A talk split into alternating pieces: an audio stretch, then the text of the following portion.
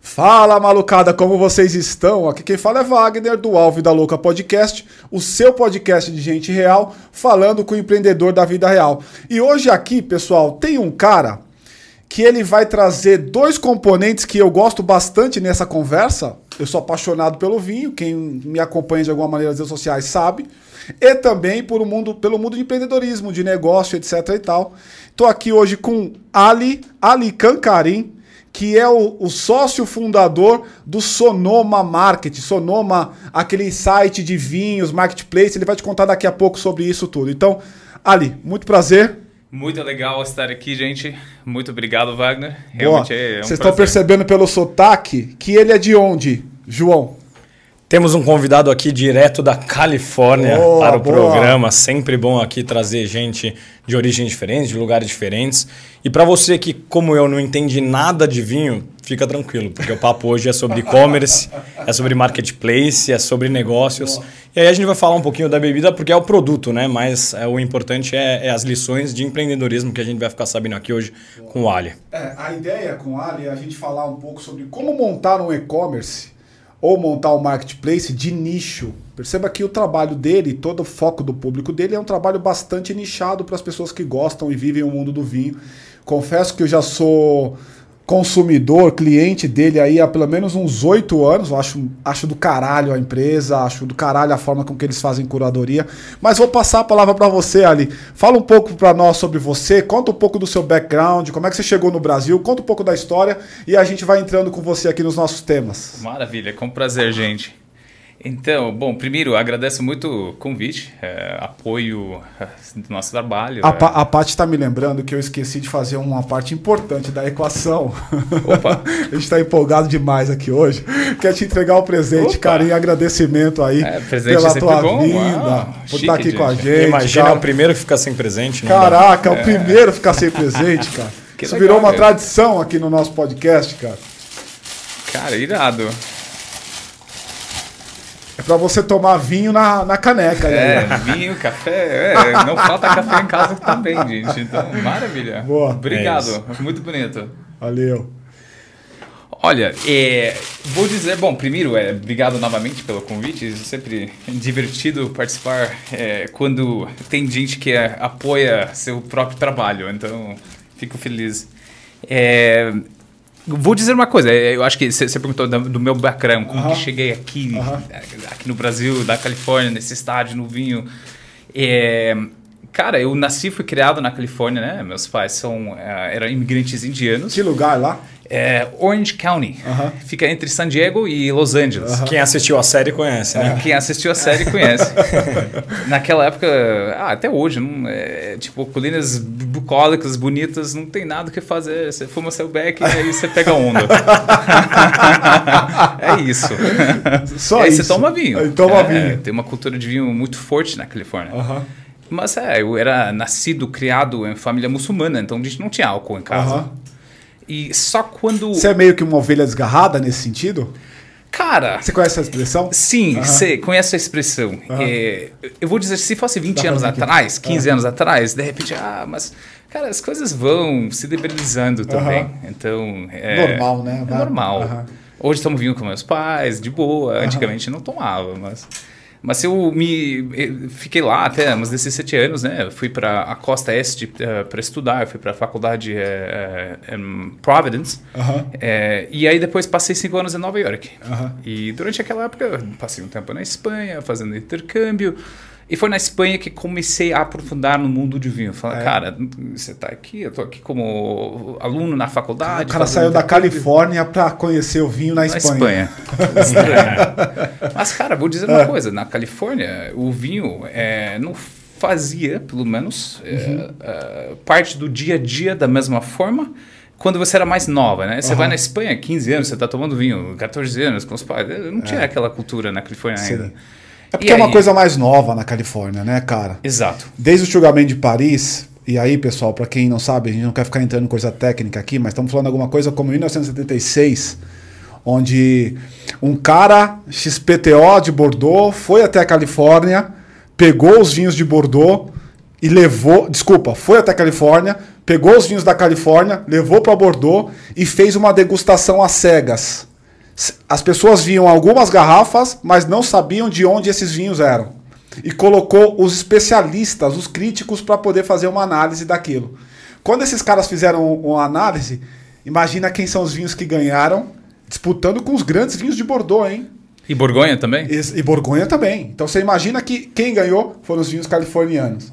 E aí Dali aconteceu uma revolução no mundo do vinho, especialmente na, na Califórnia.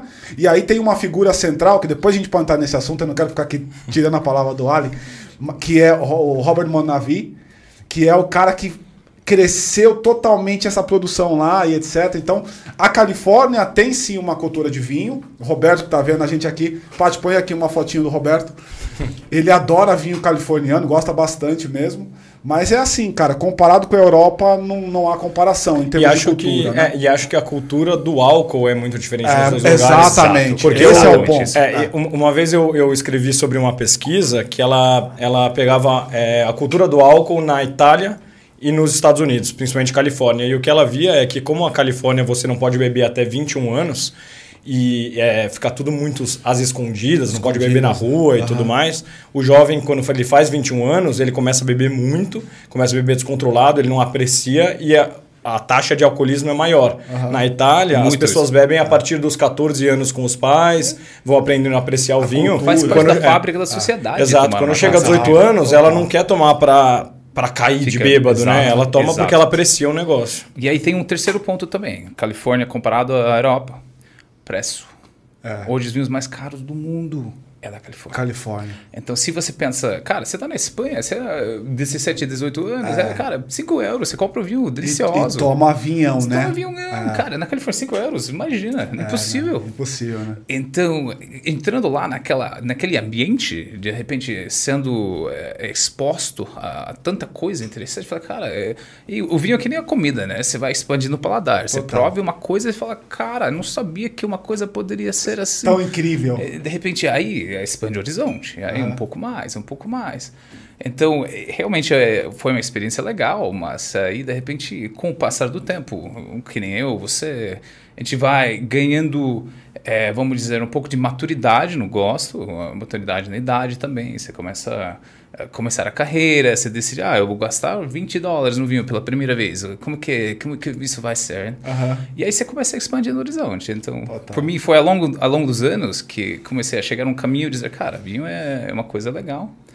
E aí, em paralelo, eh, voltando para a sua pergunta inicial, como que caiu aqui no Brasil, eh, a América Latina sempre era uma, uma paixão, sabe? Eh, estudei na faculdade de Relações Internacionais, focado na América Latina, me, me- interessei pela região, então comecei a vir, conheci Brasil. alguém daqui ou, ou já conhecia algum amigo lá, alguma coisa assim? daqui? Cara, tinha o- alguns amigos na faculdade, um dos grandes amigos meus é, é carioca, era, é? e é, segue sendo carioca, mas hoje mora em Miami. Aham. É, então, a, a primeira experiência com o Brasil era no Rio, através dos, dos olhos dele. né? Sim, E aí, sim. Mas a, Miami dá pra dizer que é a filial brasileira Total, lá, né? né? Total. Total. É.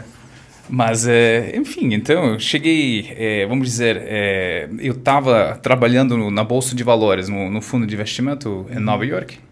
E depois de uns 4, 5 anos de não estar totalmente satisfeito com o trabalho, sabe? Uma coisa que paga bem, é, era uma, era uma coisa que é, é desafiadora. Você fazia o que lá, Ali? Era o trader. A trader. É, Equities trader. Aham. Então, é, compra e venda de ações, arbitragem, olhando o portfólio próprio, construindo hipóteses. Era uma coisa legal, mas no final das contas, o que, que a gente fazia de trabalho? O trabalho era fazer dinheiro. Aham. Não criava nada, não aportava neste mundo nada. Né? E é uma coisa que eu queria fazer. Então, decidi segurar um pouco, botar um pouco de dinheiro de lado, vim para o Brasil, juntei a equipe fundadora de, de uma outra startup naquela época. Aham. E aos poucos o caminho foi desenvolvendo. Essa, essa outra startup era o quê? Chamava Opa. Era uma, é uma uma das primeiras empresas de, de móveis eh, no e-commerce aqui no Brasil. Ah, é? Uma proposta bastante interessante. Eh, era um. Cara, era um. vamos dizer, tudo tinha tudo para dar certo, mas acabou não dando certo, vamos dizer. Mas, é, Você também estava nesse, nesse negócio? Fiz parte da equipe fundadora. Eu fui a, a terceira pessoa na equipe. E eu estava na frente de tudo que era venda e, e experiência jornada do cliente. Tá. E a gente conseguiu fazer umas captações grandes de, de fundos brasileiros, fundos internacionais. A empresa captou 40, 50 milhões de dólares ao longo de dois anos. Olha só. Foi, foi um dos, vamos dizer, um dos startups de, daquela época, de 2011 e 2012, que estava mais em alta. Aham. Mas aí, quando é, é também fundado por, por estrangeiro, Ah, é? e Os, os seus sócios também eram? era, o- era um alemão que é Um o alemão. fundador. Aham. E eu participei na, na- no início da jornada, em um ano e meio, né, antes eh, de decidir fundar a Sonoma. Aham. E interessante, porque as, lições eram parecidas. Eh, Era muita coisa de que entrava, que, o, o chamado custo do Brasil, de repente, ah, minha margem vai ser essa. Não, meu amigo, sua margem não vai ser essa, não vai ser essa, não. Ou seja, tributação interestadual e como que, tipo, peraí, eu preciso ter uma nota de Rondônia para pegar um produto de Santa Catarina que nunca passou por Rondônia para vir para São Paulo para diminuir o ICMS, que depois vai para Minas. Tipo, essas coisas a gente não sabia. Mas então é meio que aprender. É o tipo com- de coisa é. que nem estudando em, em- em grandes escolas como em Nova York você vai aprender, né, Nunca, cara? nunca, é só na prática. Só na E prática. que mais você acha que, que teve de motivo para não ir para frente? Foi só essa parte de problemas burocráticos e tributários brasileiros ou você acha que teve algum erro ali de, de conhecimento do mercado? O que, que você acha que faltou? Cara, tem. Ou é timing mesmo? Às vezes é timing, né? a Às vezes é timing. Eu acho que isso tinha, tinha, tinha um pouco a ver. Uhum. É, tanto, e aí, da, da minha jornada depois, a, a Sonoma 1, entre aspas, né? Eu- a gente gosta de chamar dentro da empresa Sonoma 1 e Sonoma Market, que é a empresa de hoje. É, Sonoma 1 e, e a OPA também fizeram parte de uma, ah, uma época, uma onda de empresas que estava olhando para o digital e dizendo, cara, tem uma coisa que está performando, que está desempenhando muito bem lá fora, vamos tentar tropicalizar. E chegou uma época que o apetite do investidor internacional para seguir bancando isso, enquanto a economia, a economia brasileira estava meio que em plena queda, Aham. meio que parou. E aí não, não, quando você cria uma empresa que depende em capital externo para crescimento, para Aham. ter um motor de crescimento tão acelerado, Perfeito, perfeito. se não necessariamente tem eh, esse lucro interno para reinvestir, Uhum. que por natureza vai ser um caminho um pouco mais devagar, mas Vai. pode ser que seja um caminho mais sólido, Aham. dependendo. Você vai ficar naquela dependência.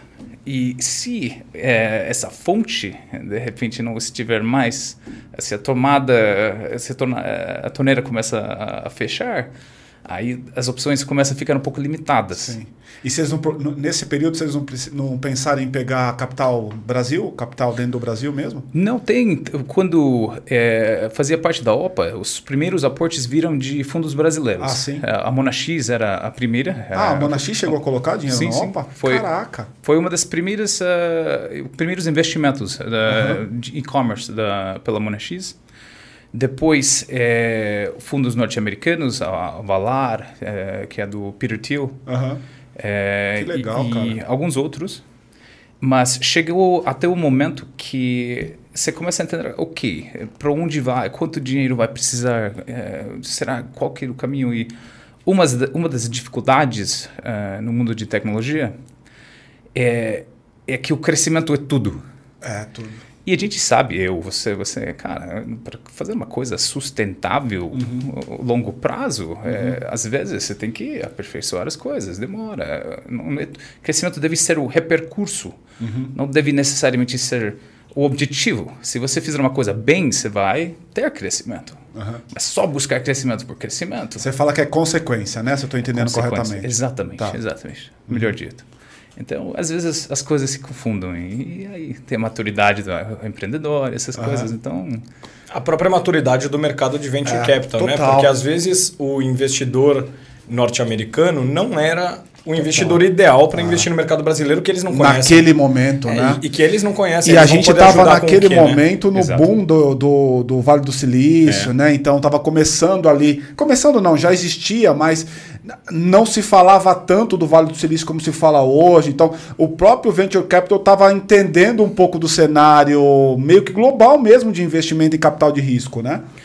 E os, os, vamos dizer, os trends mudam também. Total. É, então, as tendências. As sim. tendências. Uhum. É, e isso, apesar de querermos fazer uma coisa duradouro, que, que não necessariamente é, encaixa no que está o, o, o, legal do momento, é, é, tem umas coisas que ondas de capital que tem que prestar atenção uhum. porque realmente faz parte da, do jornada às vezes total então, total olha mas vamos voltar para a cronologia tô, tô adorando o papo aqui Aí você foi para a Espanha, começou lá no mundo do vinho, entendeu? Gostava da América Latina, tinha o seu amigo carioca que, que te falava um pouco do Brasil. Como é que foi a sua chegada ao Brasil?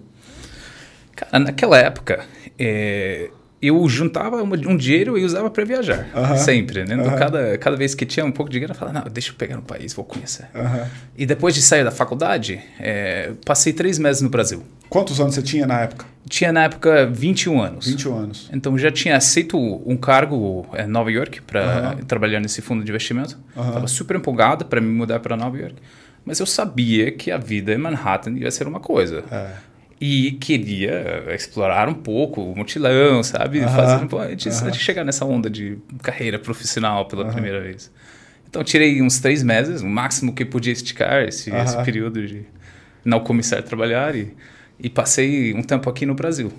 Aí fui conhecendo, fui passei um mês no Rio depois. Ficou, foi primeiro para o Rio? Fui primeiro para o Rio. Ah, para quem é de fora é o cartão postal, é, né? Rio de Janeiro, né? É, mas, é tá impressionante, certo, mas tá certo. É impressionante. Ah. E não conhecia São Paulo naquela uhum. época. E, e passei uns dois, três dias em São Paulo, cidade grande, não sabia nem onde ir. Aí eu falei, cara, deixa eu, deixa eu ir pra praia em algum lugar. Uhum. Legal. Aí, aí fui, peguei o ônibus pra Bahia, tipo, dois dias de ônibus indo pra Caraca, Bahia. Caraca, é mesmo, cara. Do e Rio de Janeiro, do Rio de Janeiro para Bahia. São Paulo para Bahia. São Paulo para Bahia. Uhum. E aí descobri a Real da Ajuda, naquela, naquela época era, era mais moda, né? Uhum. 2006, 2000, 2006. E, cara, a Bahia é, é a Bahia, né? Então, não tem muito o que dizer. Eu fiquei lá um mês na Bahia, uhum. só... Tipo, tipo, total, o tempo começa a passar mais devagar. Tá falava português já na época? Já não? falava? É, cara, eu falava espanhol e portunhol. fiquei tentando. O portunhol. fiquei aprendendo no caminho, sabe? Fazendo erro, tentando falar com um garoto na balada, de repente coisa não deu certo. Peraí, tipo... e deixa eu te perguntar, é, naquela época você já tinha planos de um dia voltar para o Brasil? Já pensava em empreender por aqui? Naquela época não. Era puro conhecimento. Uhum. Mas uma das coisas que reparei naquela época, é, primeiro, eu, eu, já tinha aprofundado em outras áreas da América Latina e com o espanhol era uma chave que abria tantas outras portas. E chegando no Brasil, cara, era totalmente diferente. Eu falei, cara, esse é um outro América Latina. Não é, não é que, tipo, ah, eu entendo um pouco do México e consigo navegar em Nicarágua. Cara, o Brasil era coisa distinta. Uhum. E era tão diversa e tão grande que comecei a entender. Até sair do Brasil, passei três meses aqui. Uhum. E não sei nada ainda do Brasil. Uhum. Então, comecei a pensar, tá, quanto que vai ser a próxima volta? E aí voltei um ano depois. E aí, quanto que vai ser a próxima volta? E comecei a ficar um pouco viciado em conhecer o Brasil. É mesmo? Você voltou recorrentemente depois aí? Voltei quase todo ano. É? Um ano e meio, dois anos. E quando foi o momento que você falou, vou morar lá e vou empreender lá? não sei se teve esse vou, vou para lá para empreender ou se aconteceu naturalmente isso. Teve um momento que depois de... Passei quatro anos é, trabalhando na, nesse fundo em New York. Uhum. É, quatro anos maravilhosos. New York, cidade amazing. Até hoje uhum. adoro. Mas comecei a sentir uh, aquela necessidade de, de, de sair, de, de, de, querer fazer um troca de carreira, mudar uhum. para o próximo caminho. Uhum. Naquela época, o, depois da, da crise financeira, uhum. é, o, o mercado financeiro estava estagnado, tava, né? parado. Né? 2008 dá para frente. Né? É, tipo, 2008 foi um ano de muita volatilidade que foi bons para quem estava dentro do... do... De, Detroit derreteu. Tu, tudo derreteu. Tudo derreteu. Nova York derreteu. E aí, 2010 meio que recuperou e ficou estagnado. Não tinha volatilidade, mercados financeiros, não tinha nada. que fazer. Falei, cara, deixa eu tirar uma licença. E, e, vim passar mais seis meses na América Latina. Maior parte no Brasil. E aí pensei, o quê? Pode ser que seja interessante montar uma coisa aqui. Estou pensando algumas opções. Sabe? Não, fico imaginando, rapidinho ali, fico imaginando o cara com dinheiro ganhando em, em Nova York.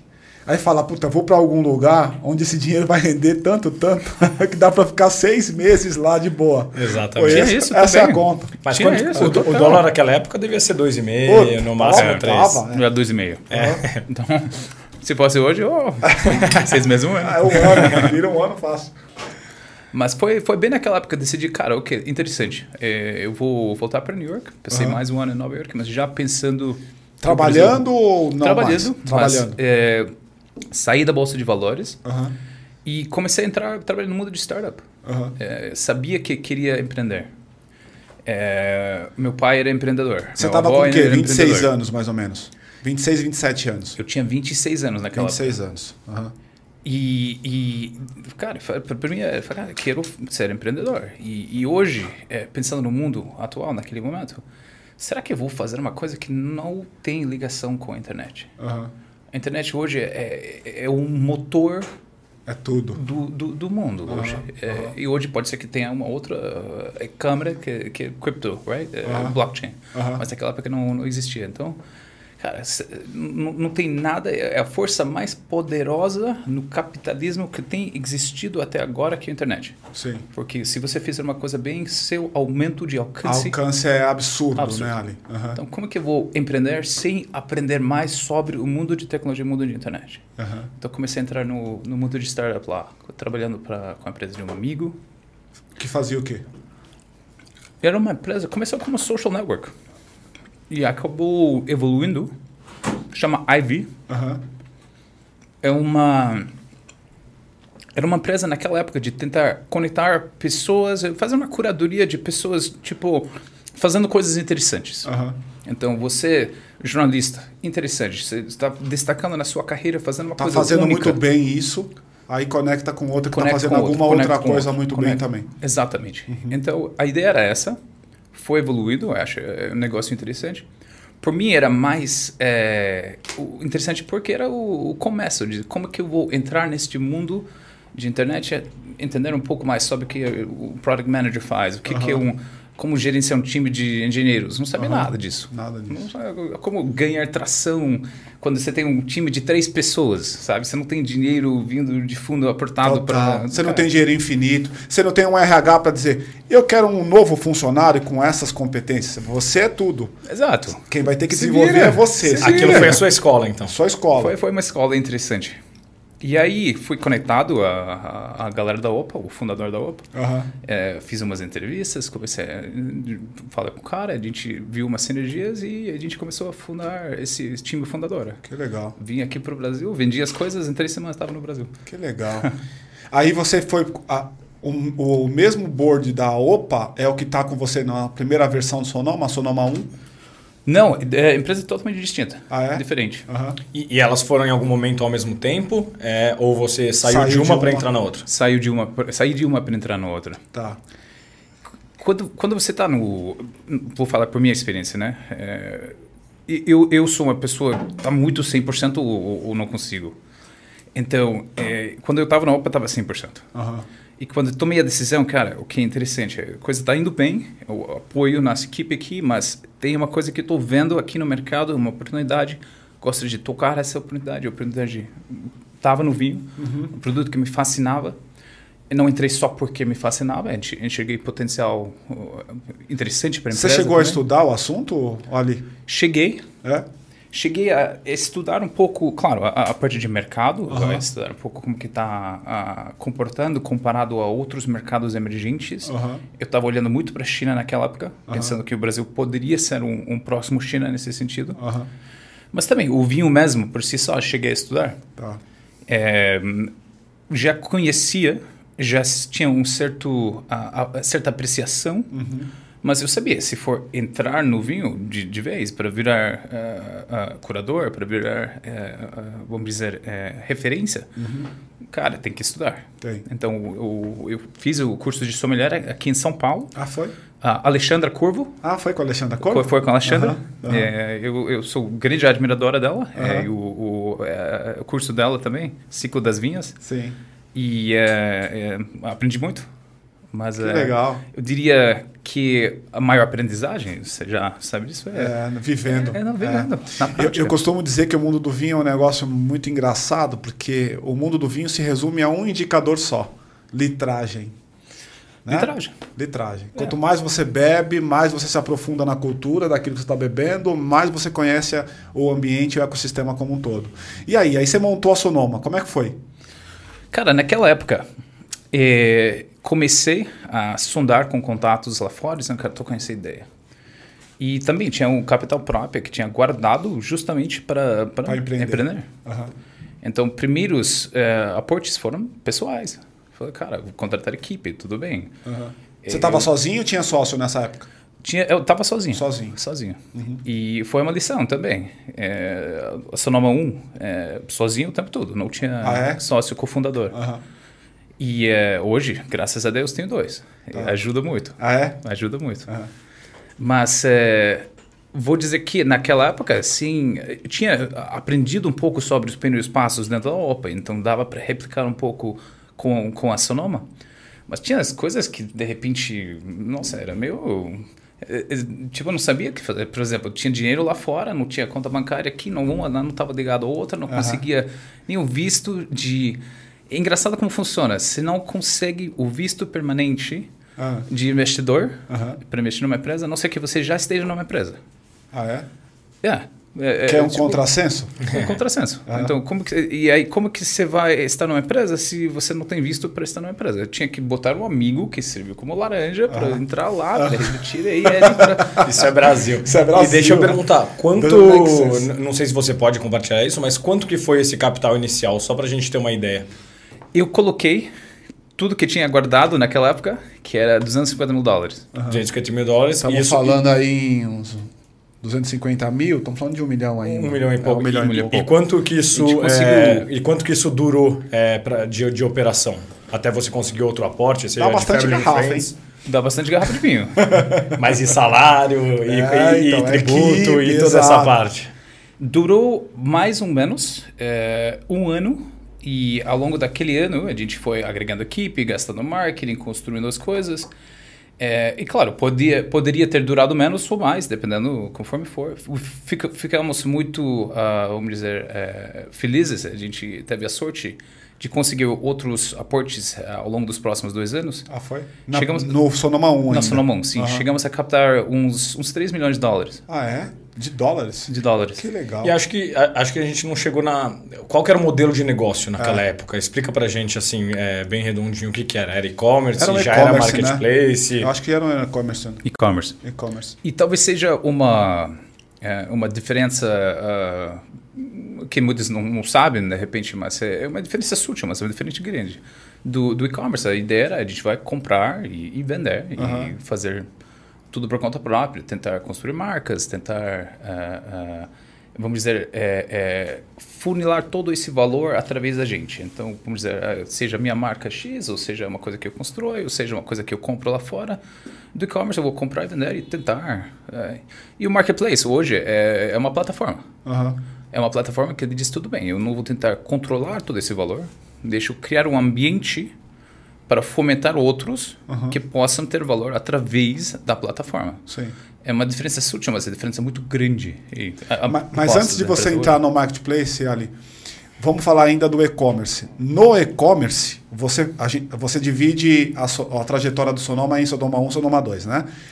Até onde foi Sonoma 1? E por que, que você saiu? Como é que foi a história do, do, do- investimento dos 3 milhões de dólares até a sua saída? Uhum. O é que aconteceu? Como é que foi esse, esse, esse processo? Cara, é, a gente começou em 2013, a empresa Aham. lançou. E começou a, a, a ter uma, vamos dizer, é, uma tração inicial legal o suficiente para permitir ah, vender a hipótese, acreditar Aham. na hipótese, formar um time é, bastante legal. E, e fomos construindo. É, a ideia naquele momento era que a gente já tinha visto o mercado, a Wine já existia, a Wine já, Já. era parruda, Já. ah, fazendo 150, 200 milhões de reais. Aham. E a Ivino estava nascendo naquela época também, Tá, 2013. 2013. Sim. Então a gente era os três. Uhum. É, a, a Wine sendo um pouco mais, eh, vamos dizer, massa. Total. E, e a sacada da Wine foi a questão do Wine Club, né? A Wine Club. É, isso foi do caralho, porque ele acabou levando para casa das pessoas todo mês as duas ou três, ou as duas ou quatro ou seis ou oito garrafas. Uhum que as pessoas experimentavam, faziam suas é. pequenas confrarias ali. Né? E aí você já tem a recorrência e ao mesmo tempo você tem a educação essa, essa do consumidor. Essa foi a sacada. É, porque a educação do consumidor. A sacada também. da Wine foi justamente a recorrência, porque que é um jogo que todo mundo quer hoje em dia, né? Uhum. Que é um dinheiro que é meio garantido aí na linha do tempo. Quanto mais você colocar para dentro, melhor vai ser seu LTV, certamente, né? Tenho algumas, alguns pensamentos sobre ah. isso, mas, modo geral, é, é isso. isso. tenha sido o, o, o motor inicial uh -huh. do sucesso da Wine. Uh -huh. E era um motor bastante parrudo. E, e a Vino entrou também, a Vino é, também formado por, por fundos internacionais e uh -huh. ficou bastante capitalizado de forma rápida. E certamente naquelas, uh, naqueles uh, anos iniciais a gente estava olhando, todo mundo olhando como uma concorrência. Exato. A gente era um player menor e tentando dizer como que a gente vai se destacar nesse mercado. Uhum. Tem dois grandes que já estão começando a brigar. Uhum. A Ivino estava ganhando espaço bastante rápido, trabalhando mais nos vinhos de dia a dia, é, onde poderia ter uma pulverização maior e vinho de entrada. Vinho de entrada. De entrada é, comprando em grandes volumes é, e fazendo, de certa forma, fazendo o mercado. Total. É, antes da, da Ivino, é, não tinha vinho europeu de 29 reais. Exato. Não, podia comprar isso no Brasil. É verdade.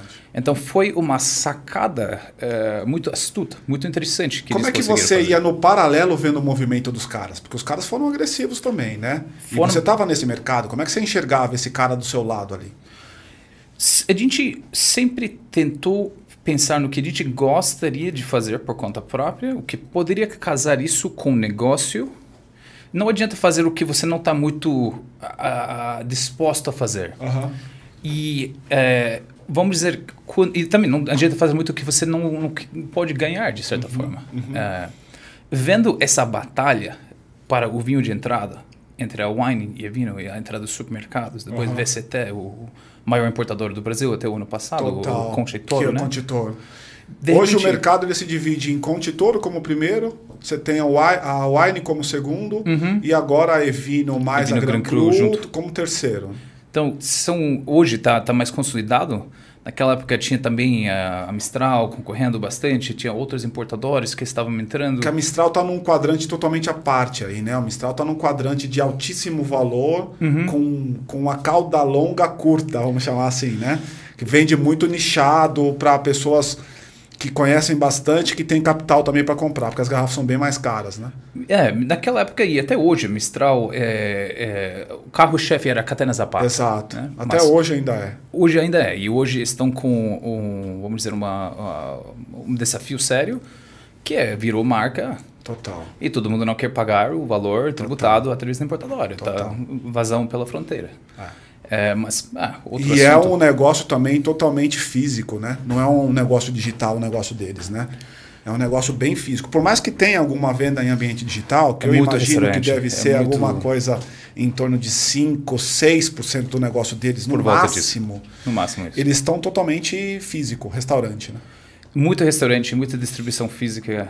E, e, e então, o, aquela época, o, o, o online estava indo muito para esse lado de concorrer por preço para ganhar ou entrar, a gente fala, cara, não vamos ganhar essa briga. Uhum. Vamos tentar ir um pouco mais prêmio. Uhum. Vamos tentar fidelizar um, um, um, povo através de coisas que não, podem ser um pouco mais longo prazo, que não necessariamente geram retorno imediato, mas poderiam gerar um lifetime value do cliente um pouco maior. Então, apostar em content, conteúdo próprio. Concordo demais. Acho que aí estão algumas Deixa eu só fazer uma coisa né? rápida aqui. Pessoal, se você está assistindo até agora, a gente não pediu? Precisamos pedir, né, João? Pedido faz parte da brincadeira. A gente sempre pede. Né? Então, se você está gostando aqui do, do, nosso papo com Ali, já curte, compartilha, já divide esse vídeo com os teus amigos e não se esqueça de deixar o seu comentário. Uma coisa muito importante também, antes que a gente precisa falar, é a gente está migrando a nossa comunidade do Facebook para o LinkedIn. Vocês vão ver aqui embaixo o nosso o link que vai jogar vocês para lá, tá bom? Então, o que é essa comunidade? É um lugar onde os empreendedores podem trocar experiência entre eles, onde os empreendedores podem buscar mentorias. Inclusive, estou fazendo algumas, fizemos algumas ontem, inclusive com o pessoal da, da, da comunidade. Então, se você tem uma necessidade, tá com uma dúvida, puta, Wagner, eu não sei se eu deveria ir por aqui ou por ali, cara, talvez eu não tenha a resposta, mas eu posso te ajudar a refletir sobre o assunto, tá bom? Então, curte, compartilha, entra na nossa comunidade aí. Ali. Eu acho que aí, aí vieram algumas lições né, é, de, de empreender com nicho. Né? Primeiro, assim, provavelmente você, qualquer nicho em que você empreenda, você aí que está assistindo, né? Você não vai ser o único. Total. E você não vai ser o primeiro. Total. Então você tem que entender dentro desse nicho onde que está o seu nicho. É. Então é, é, é, muito isso que ah. você falou. Bom, tem, tem dois gigantes aqui brigando pela entrada da pessoa no vinho. Então talvez eu vou pegar esse cara que já conhece um pouco de vinho e, e esse vai ser o meu nicho, é. né? Então acho que aí ele E tem uma coisa que é bacana que ele fez, que, que aí eu vou te passar a palavra para você falar disso daqui a pouco, tá? Que eu acho que é se qualquer pessoa me perguntasse, Wagner, eu começo por onde o meu empreendimento? Tô com uma boa ideia, sei o que eu tenho que fazer já sei quem é o meu cliente, qual é o canal que eu vou vender, qual o modelo de relacionamento, qual é a proposta de valor, já sei tudo isso. Mas eu começo por onde? Para mim tem um caminho só. É começar com conteúdo. Entregue conteúdo de qualidade para a tua comunidade, porque o nome do jogo é comunidade. E o Ali falou aqui para nós, eu peguei esse gancho aqui antes da gente tomar a palavra para pedir o like, etc e tal que é eu comecei a trabalhar com conteúdo. Eu queria formar essa comunidade por meio do conteúdo. Conta pra gente isso aí, Ali.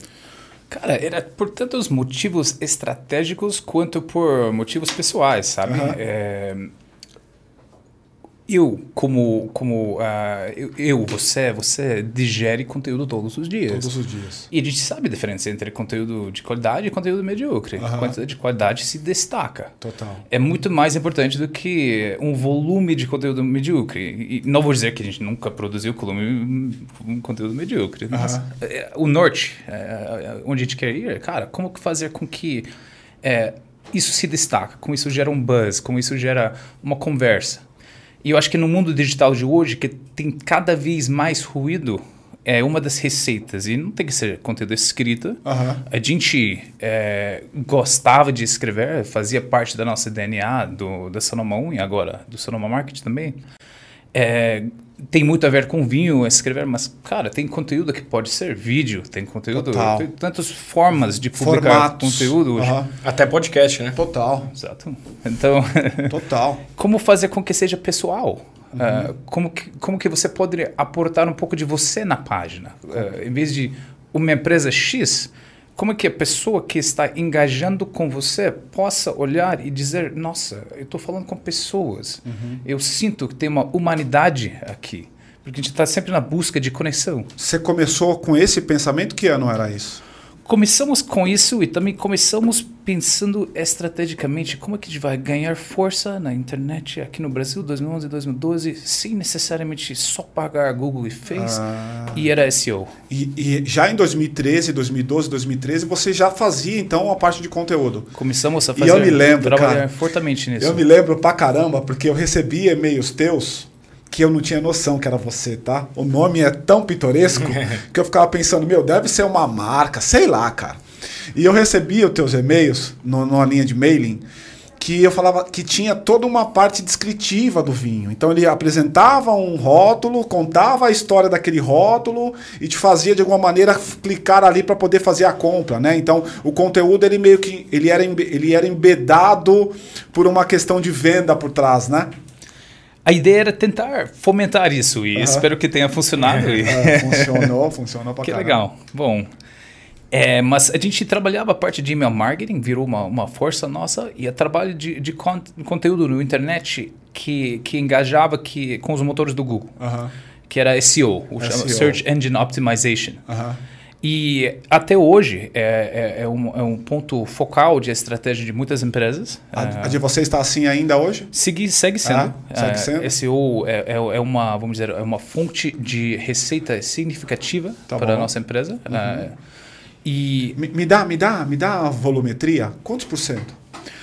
Eu diria hoje 10 a 15% da receita mensal vem de tráfego orgânico Google ligado ao SEO. Ah, é? Caraca. Bem relevante. É bem relevante. É bem relevante. Bem, você vê esse, esse gráfico crescendo no tempo? Ou ele já foi maior? Porque, já... porque o motor muda direto, né? O motor muda direto. Uhum. É... É, e a concorrência pela, pelas palavras-chave do Google Fica, também exato. fica... Aí o leilão fica muito caro e como Não, fica é, mesmo caro... orgânico, mesmo uhum. orgânico. Porque provavelmente vem uma empresa nova de vinho e fala, pô, a gente precisa se posicionar melhor em Malbec. Uhum. Então o cara começa a fazer texto sobre Malbec, texto sobre Malbec. E aí, eventualmente, ele vai tentar roubar o primeiro lugar que está na Sonoma hoje. Exatamente isso. Então tem eh, páginas que a gente estava ranqueado organicamente, é, primitivo de Puglia, por exemplo, hoje eu entro seis meses depois, a gente está no sexto lugar. Nossa, porque alguém trabalhou fortemente alguém isso. Alguém trabalhou fortemente isso. Então, é, é, como tudo no internet hoje, não tem nada que não é concorrência. Uhum. Mas é uma das formas mais cauda longa e, de certa forma, o investimento que você faz agora que não necessariamente rende agora, mas com o passar do tempo rende muito mais necessariamente do que gastar em AdWords ou Facebook, ou, dependendo no seu entendimento do seu usuário. Total. Claro. Deixa eu te perguntar uma coisa, cara. Como é que está o seu CAC hoje? Vocês, como é que vocês trabalham a relação entre CAC e LTV ali? Essa é uma excelente pergunta e até cheguei nesse podcast pensando algumas das coisas que ah, falar de empreendedorismo, uhum. como que a gente pode, cara, talvez não tenha mais, mais nada importante do que esse, esse o que se falou agora. Uhum. Não, até os investidores quando vão investir, a primeira coisa ah. que eles perguntam é a do CAC e do LTV, né? CAC quer dizer custo de aquisição uhum. de usuário, né? Então, é, isso poderia vir de, de muitas fontes. É, a gente tem várias fontes principais que já estão mapeados dentro do, do nosso modelo de, de crescimento. Alguns vêm de mídia paga, né, online, então tem o que é, é performance marketing, uhum. que é chamado. Então tem a parte que é Facebook, tem a rede de afiliados, uhum. tem Google, é, às vezes tem é, formas de retenção no mundo digital, que, é, que é, motores que depois de você clicar num site, você vai num outro site e começa a ver banner de todas as coisas que você já navegou, clicou remarketing, exatamente. E tudo isso faz parte do bolo de performance marketing. Tá. E performance marketing, para a gente, certamente faz parte do, do bolo, vamos dizer, até grande parte, né? Clientes novos, 50%. Tá. E sendo marketplace, você sempre está tá tendo que total, colocar gente total. nova o tempo todo, né? Essa Dos é dois briga, lados. Essa é uma briga monstruosa que é. vai ter o tempo inteiro aí para poder colocar gente nova. Então, aí o segundo ponto, hum. é briga monstruosa. Hoje, é, especialmente quando a gente pensa numa empresa nova que está tentando se alavancar no digital, ou empresa antiga que está querendo expandir no digital. Uhum. É, é muito mais fácil e mais barato hoje certas coisas. Amazon Web Services para hosting é muito mais fácil do uhum. que era 15 anos atrás, Total. 10 anos atrás. Total. Montar uma Shopify hoje é muito rápido, fácil. Uhum. Mas o que muita gente não necessariamente sabe a hora de tentar colocar uma loja no ar, é, eu estou com a minha inoteca e de repente eu quero um e-commerce também o custo do Face e do Google e da Amazon é total. é 10 vezes mais caro do que era 10 anos atrás. É, total. Sim. Virou a mídia mais cara. Mais cara. Então, isso é uma... Virou o novo aluguel, né, Ali? Virou o novo aluguel. É, porque antigamente a gente falava assim, cara, vou colocar uma loja no shopping. Aí a preocupação era, puta, vou colocar uma loja no shopping, mas o dinheiro do aluguel mais o condomínio vai me, vai me fuzilar. Pessoal, não sei se você sabe, mas hoje Google e Facebook Ads faz o mesmo papel. É o aluguel em ambiente digital. Porque vamos lá. Se o aluguel fosse leilão. Tá? Exatamente. Tá? Fosse leilão. Porque vamos lá, o que está por trás das duas coisas? É o que a gente chama em consultoria de rentabilização da atenção.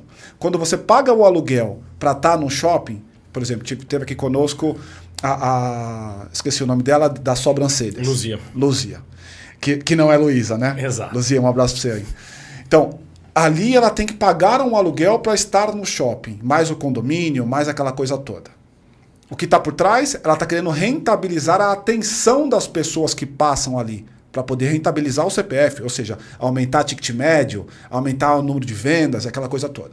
Quando eu vou para o ambiente digital, tanto a questão do Google Ads quanto do Facebook Ads é a mesma coisa. Eu quero rentabilizar a atenção. Alguém que vai ver a minha propaganda, alguém que vai ver o meu conteúdo, que vai ver o podcast, vai clicar e vai comprar, ou seja, a conversão dessa, desse clique é o aluguel disfarçado em ambiente digital. E, de certa forma, é uma coisa que não dá para abrir mão, mas dependendo da empresa, muitas empresas não funcionam sem Você isso, poderia, né? Eu, eu, diria, muitas empresas não funcionam com isso. Com isso. E, claro, isso depende da sua margem. Tá. É, se você está vendendo um produto físico, a sua margem vai ser limitado por tributo e outras coisas, Total. concorrência. Se você está vendendo um produto digital, um conteúdo que você cria, ótimo, a margem é maior. Perfeito. E esse Mas- foi o problema que te levou a fechar um e depois abrir a dois? Porque no e-commerce você vai ter alguns custos que no marketplace você não tem, né? Por exemplo, estoque, a importação e tudo isso, né? Excelente é, é, é, observação. É, vamos dizer que foi um conjunto de fatores que levou a gente a, a encerrar a primeira jornada. Tomamos um passo maior que a perna. Foi? tomamos um passo maior que a perna. Ficamos crescendo, o crescimento estava legal, é, é, mas sabíamos que a empresa estava entrando, e-commerce era tão legal e tinha começado a virar pato feio naquela época. Estava sendo cada vez mais difícil vender o peixe. Total. E o Brasil estava entrando numa descida econômica, e especialmente por quem era de fora, eh, olhando que, ó, meu investimento eu fiz aqui, o real estava em 2, agora está em 3, agora está indo para o 4. Peraí, qual que vai ser o retorno? Aham. Então começaram a ficar um pouco assustados. E a gente decidiu, em vez de só focar no crescimento, vamos tentar, eh, vamos tentar equilibrar as coisas, chegar no break-even. Aham. E como fazer isso? Então a gente falou, cara, que, como que eu aumento a minha margem? Então pensamos sobre importação. E aí? Então falamos, ok, importação aqui no Brasil, a gente está vendo que a wine, a vinho, a Gran Cru, tem muita gente que está fazendo, é uma forma de... Será que a gente consegue surfar essa onda de, de turbulência econômica se a gente equilibrar as contas? E como que vamos fazer a importação? É Até, até então não era importação? Até 2015, se não, mas não era importação. Ah, é? Não era. Caraca, você comprava os vinhos por aqui mesmo? trabalhava com os N importadores no mercado, Olha só. pulverizando Era estoques. só curadoria. curadoria. A Caraca, gente trabalhava com Isso eu não sabia, cara. Rede legal. muito grande, vinícolas, importadores, mas não fazíamos importação própria. Aham. E chegamos à importação falamos, ah, bom, vamos fazer isso, bora, bora, bora para frente, a gente faz importação própria. Só que é um outro jogo. E uma das grandes lições para mim para aquela época é a diferença entre a margem, a DRE, a coisa está Aham. equilibrado, e o cash flow. Aham. E aí? Cara, para equilibrar a margem, o cash flow de importação é pesado. É, né? Primeiro você vai na Itália, você vai nas feiras, legal, Total. gosta de tal coisa, é ótimo. A empresa brasileira nunca ouviu falar de você, pagamento à vista. É. É em euros. Ok, usar um pouco do capital que a gente tem aqui para pagar à vista lá, né? Euros, interessante. Aí demitir, o produto demora três meses para chegar aqui no Brasil. Chegar aqui no Brasil, o valor do produto lá, você vai pagar mais que 100% em cima de tributo, só de tributo de entrada. Aham. Então, mais à vista, para tirar o produto do porto. Uhum. E aí você vende o produto, é um ciclo que demora. O que, que você fez para poder entrar nesse, nesse jogo? Você, você contratou os caras que já estavam no mercado? Porque eu me lembro de algumas figuras que foram trabalhar com você, especialmente nessa época, 15, 16, 17, que eram figuras conhecidas no mercado. Uhum. O que, que você fez para poder começar essa parte da internacionalização? Quer Da- dizer, é. É, auxílio no, Aham. no sentido de empresarial ou auxílio no, no sentido de. Não, de, de, de como fazer mesmo esse, esse jogo de ir lá no importador na Itália, no, no produtor na Itália e trazer, o cara quer pagar, o cara quer em advance o dinheiro, mas você poderia jogar isso no tempo. Como é que você, como é que você fez isso? Foi Cara, vocês mesmo? Me virei. Você virou, né? Disse- tipo, É, ah, né? de repente fala com um cara que está fazendo isso ótimo. Então tem uma feira lá, vale a pena tá, comprar uma passagem para Itália para ir para feira. Sim. Ah, ou falar com quem era a empresa de trading que faz essa coisa, uma proposta aqui, outra coisa lá, Tá. um amigo ou outro, virou. brother, você já Foi trabalhou com ele? amarrando É. as oportunidades que davam. Foi dando ali. cabeçada mesmo, É. aprendendo acerto e erro e tal, né? Em que momento que vocês falaram não dá mais, quebramos, preciso, fechar? Você chegou a fechar o CNPJ, tudo? Então, chegamos até um ponto de a margem estava equilibrada, a gente estava, mas tinha tanta coisa para crescer com importação, você tem que ter um cash flow fodido. E simplesmente não tínhamos. Não tinha. Chegou Aham. até o ponto que tinha um monte de produto lá no porto, a gente não tinha cash para tirar ela, a gente estava vendo que não tinha muito dinheiro mais para pagar funcionário, E aí? gente é, Quantos funcionários tinham na época ali? uns 40 por aí. 40. E, e cheguei até o ponto de, de- A gente esticou o máximo que dava. A gente falava com os bancos tentando pegar. Porque Aham. a pressão estava saudável, estava legal, tá crescendo, Aham. só precisa de mais um pouquinho aí de, de respiro, de fôlego. Mas Aham. Chega chegou até um momento que a gente teve que tomar a decisão. Ou é pagar funcionário, ou é pagar dívida comercial, ou é mandar os vinhos para os clientes que a gente tinha oferecido, prevendeu. E se esticar por muito mais tempo, a gente não vai conseguir fazer nenhum dos três. Uhum. Então era a decisão estava tomada. Que ano que foi isso? Isso foi 2016. 16, né?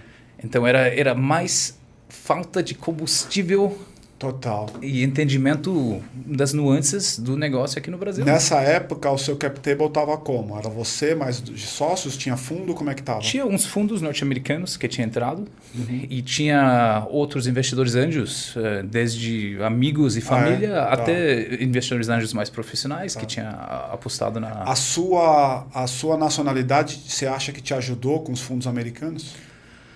Eu acho que ajudou. de Nova York, Naquela época, acho que bolsa. Ajudou. Porque Total, muito né? veio através de contato próprio. Total.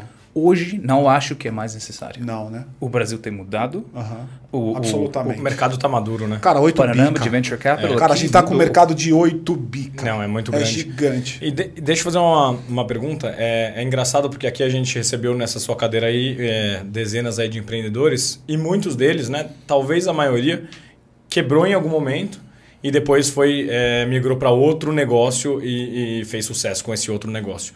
Você acha que é o primeiro que quebrou e retomou o mesmo negócio com outro modelo de negócio? Ou seja, como que foi? é, que, que, que veio para você? Você ainda acreditava muito na questão do vinho? Era o produto em si? Ou você falou, bom, se eu mudar para o modelo de marketplace, isso vai dar certo? O que, que passou na sua cabeça nesse período que você estava fora da Sonoma e tinha fechado a 1 e ainda não tinha aberto a 2? Cara, isso, isso ah, certamente vou querer aprofundar nisso, porque acho que uma, umas lições valiosas eh, minhas, que de repente é, é, umas Ajuda, experiências. ajuda outra pessoa. É, cara, foi uma época turbulento, porque não dava para fazer tudo.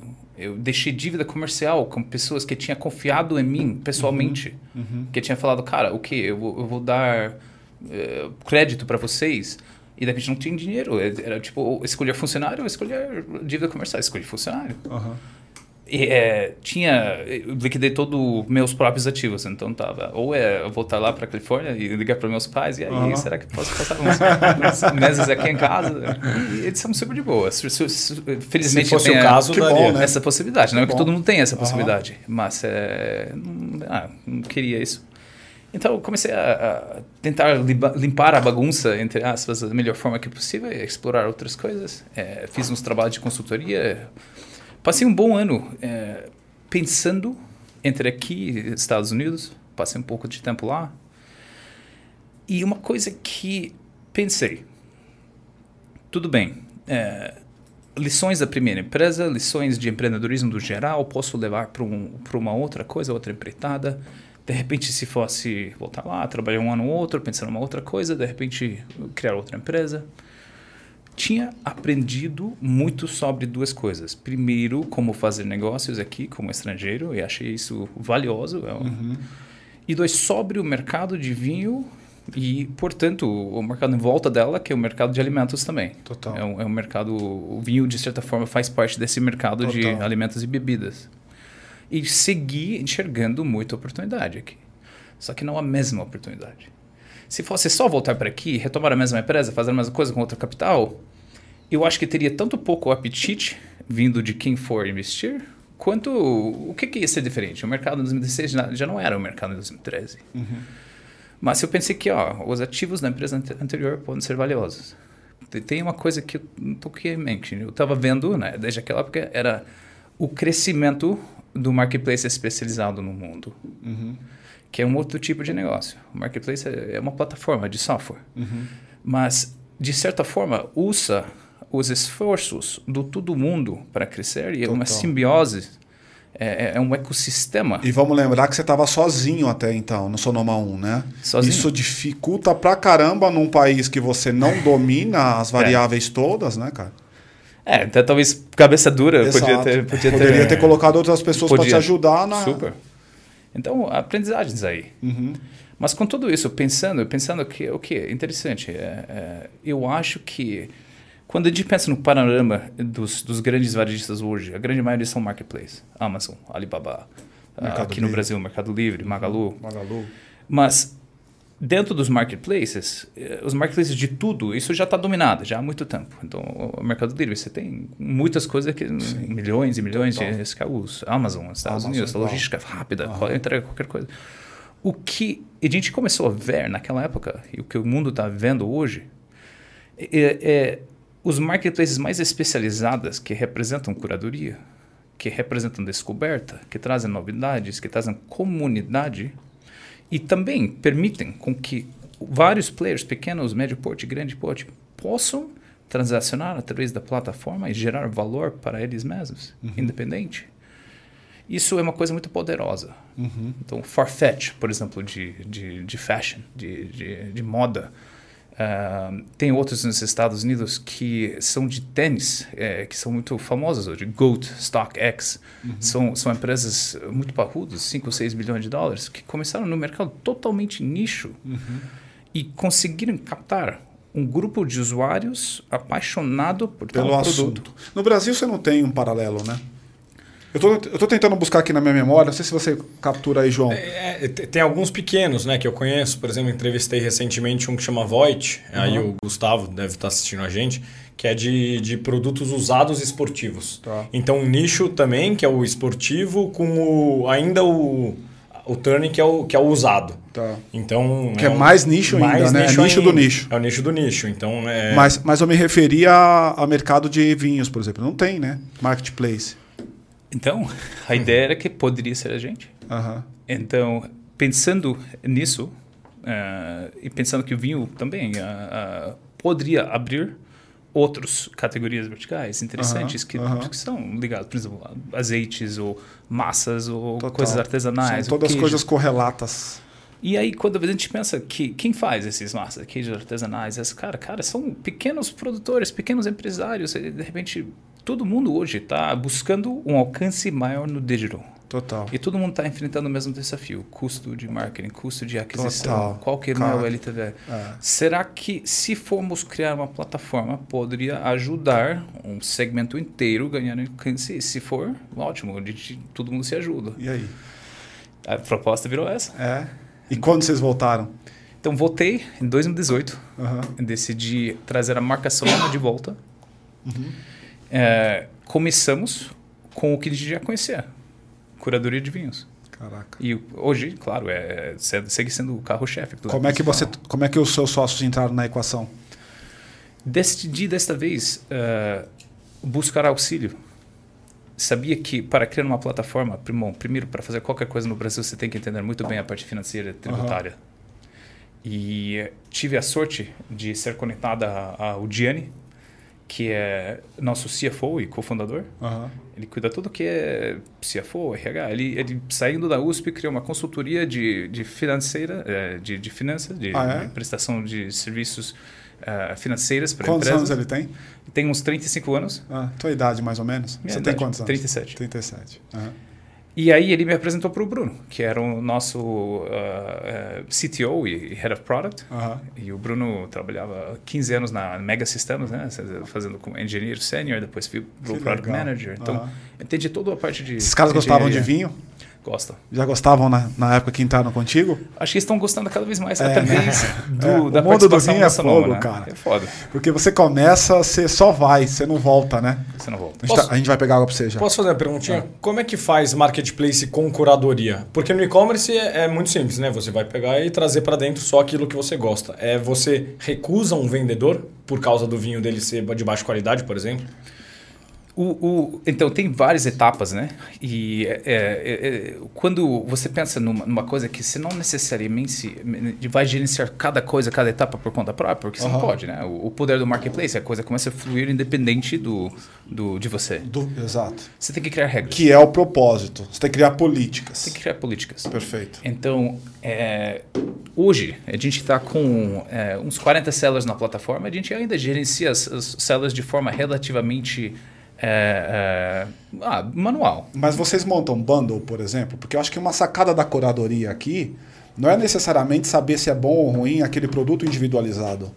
Uma sacada que existe no mundo do vinho, que eu, eu concordo com o Ali que absolutamente ele é conectado no que diz respeito a, a comida como um todo, food como um todo, que é você fazer curadoria do bundle. Junta essa massa com aquele fungo, com uhum. aquele vinho, você vai gerar uma experiência. E puta, cara, e aí a pandemia vem para exponencializar isso pra caramba, né? Porque tá vivendo experiências em casa, inclusive, para aqueles que gostam. Eu, por exemplo, vivi várias.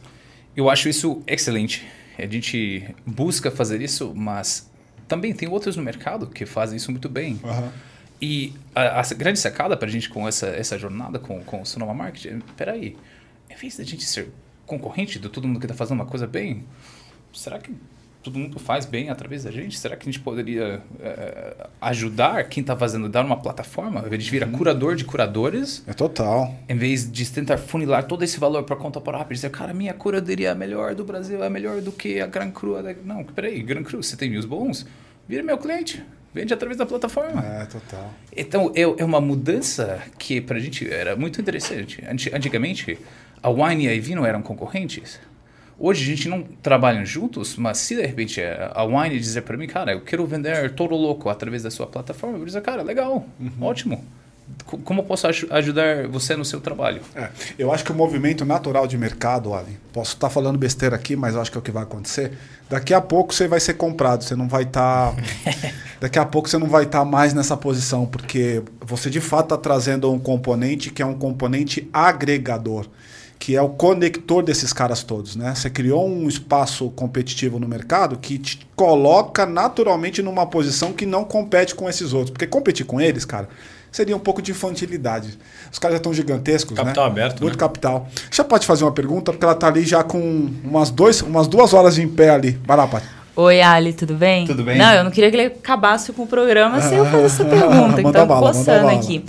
É, eu queria saber, na, na real, é, o que, que você acha que dá mais dinheiro? O e-commerce e você comprar e revender o produto ou estruturar um marketplace? E qual é a diferença de gestão mesmo? Porque o e-commerce você parece, me, me parece que tem mais controle no atendimento. Uhum. O marketplace parece que você não tem controle no atendimento. E às vezes o atendimento pode ser um diferencial do seu negócio.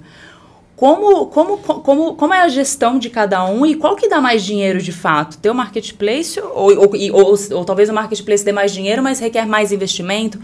Fala um pouco dessa, dessa Boa parte, pergunta. por favor. É, é, eu vou dizer 90% das vezes o e-commerce. Por quê?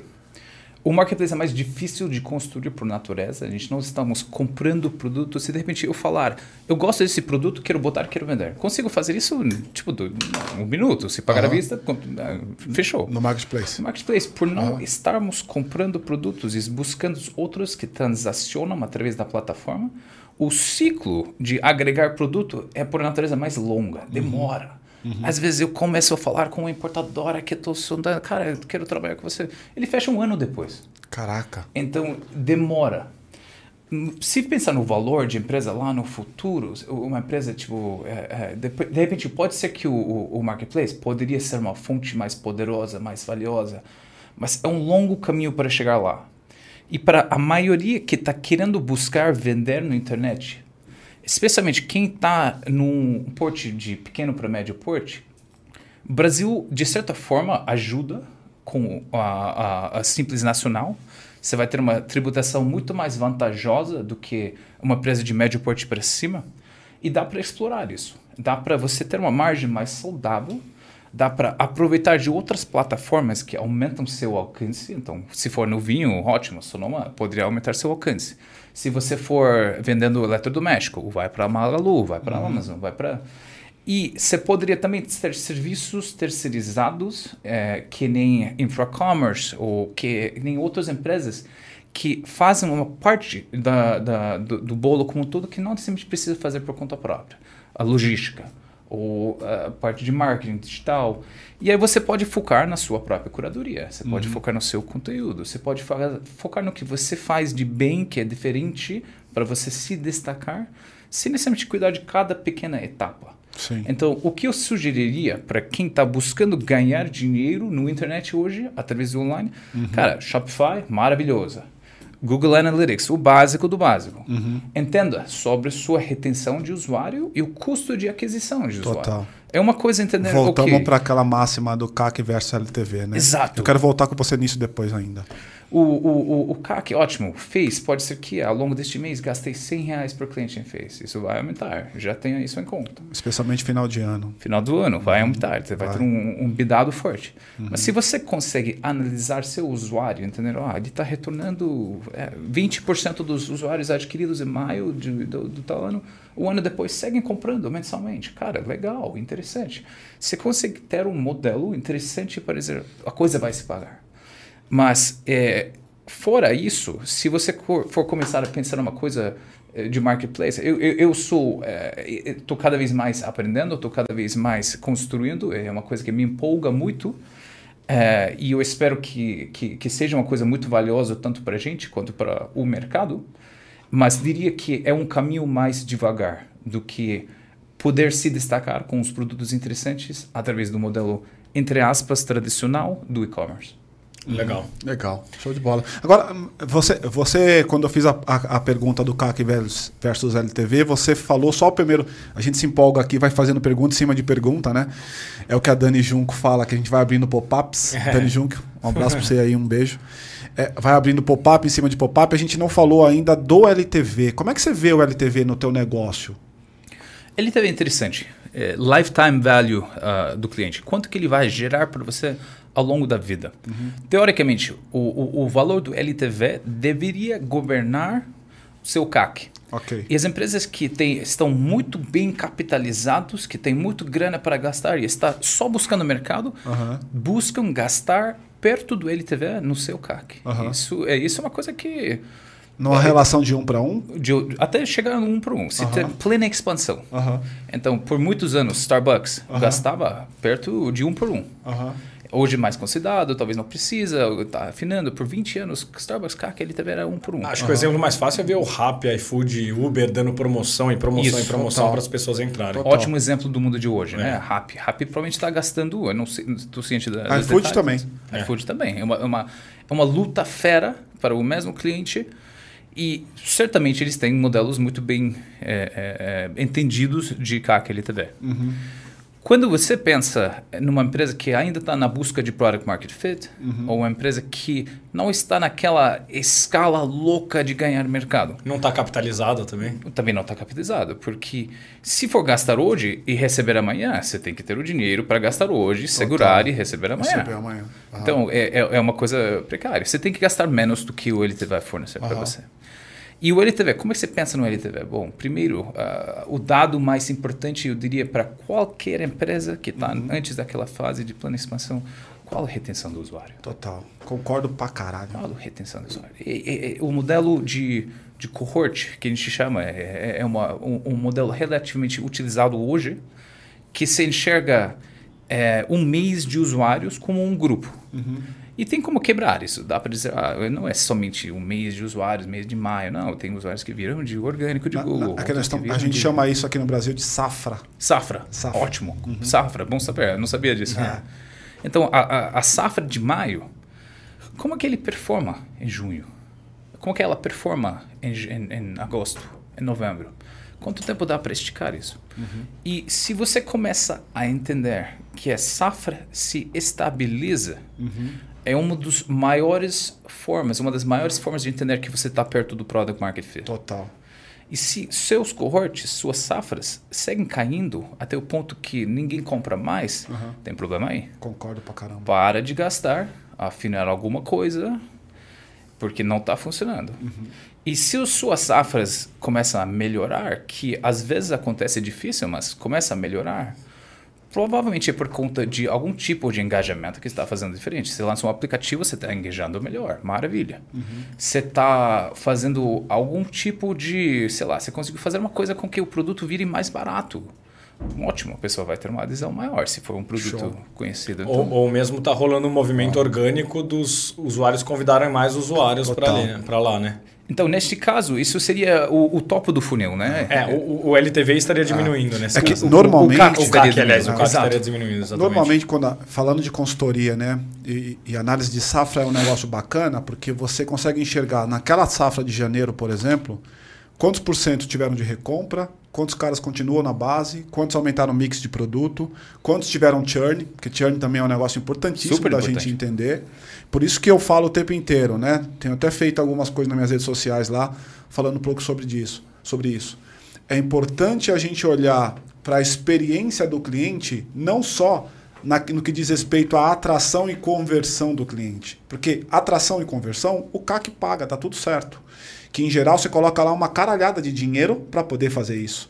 Agora, eu tenho outras etapas nessa brincadeira, que é atendimento, agregação, fidelização e retenção, que é fundamental você colocar a tua, não só dinheiro, mas também colocar todo o teu conhecimento. Entender como é que esse cara está na jornada para gerar melhor experiência, que por consequência gera o melhor NPS, que por consequência melhora o meu LTV, cara do caralho. Aí começamos a, a, a trocar ideia de gente grande. E é, é, é, é, esse mapeamento do jornada, da jornada uhum. do cliente, é, é, engraçado, porque a gente às vezes você fica na correria, fazer tal coisa, tal coisa, tal coisa, e passa um ano. E aí, só isso que aconteceu comigo agora, eu fiz um, um, um mapa mental com o meu sócio semana passada. Tipo, pensou, cara, onde, onde que tá um buraquinho, assim? Só fazendo um mapa mental de 5 ou 8 minutos, dizendo, cara, cliente geralmente entra por aqui, é impactado por aqui.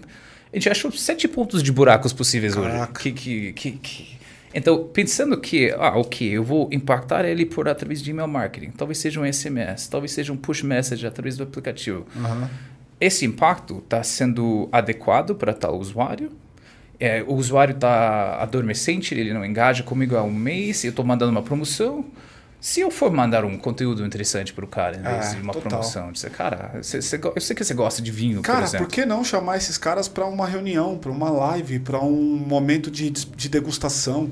Pega o seu top tier, pega o seu top tier e chama esses caras para fazer um evento lá dentro do Sonoma gera uma puta experiência pro cara, se gerou naturalmente embaixador. Isso cara, se você, ó, se você me chama para um negócio, eu já sou embaixador do Sonoma, porque eu gosto, tá? Não é porque você tá aqui não, pessoal, eu não faço firula, o cara é bom mesmo, o negócio do cara é bom mesmo. Obrigado. Então, se você me chama para um negócio desse, cara, eu vou virar um embaixador natural, sem receber nada por isso. Então, tem como você encantar o cara na jornada. Essa é a sacada que eu queria deixar aqui. E Ali, a gente, é, é, eu tô com prazo estourado já aqui e gosto, a gente ficaria aqui três horas batendo esse papo, cara, de verdade. A gente faz uma pergunta que para você vai ser engraçado fazer, porque você não é do Brasil e eu queria entender como é que você vê o termo. Por que, que o Ali é um vida louca? porque eu sou um vida louca.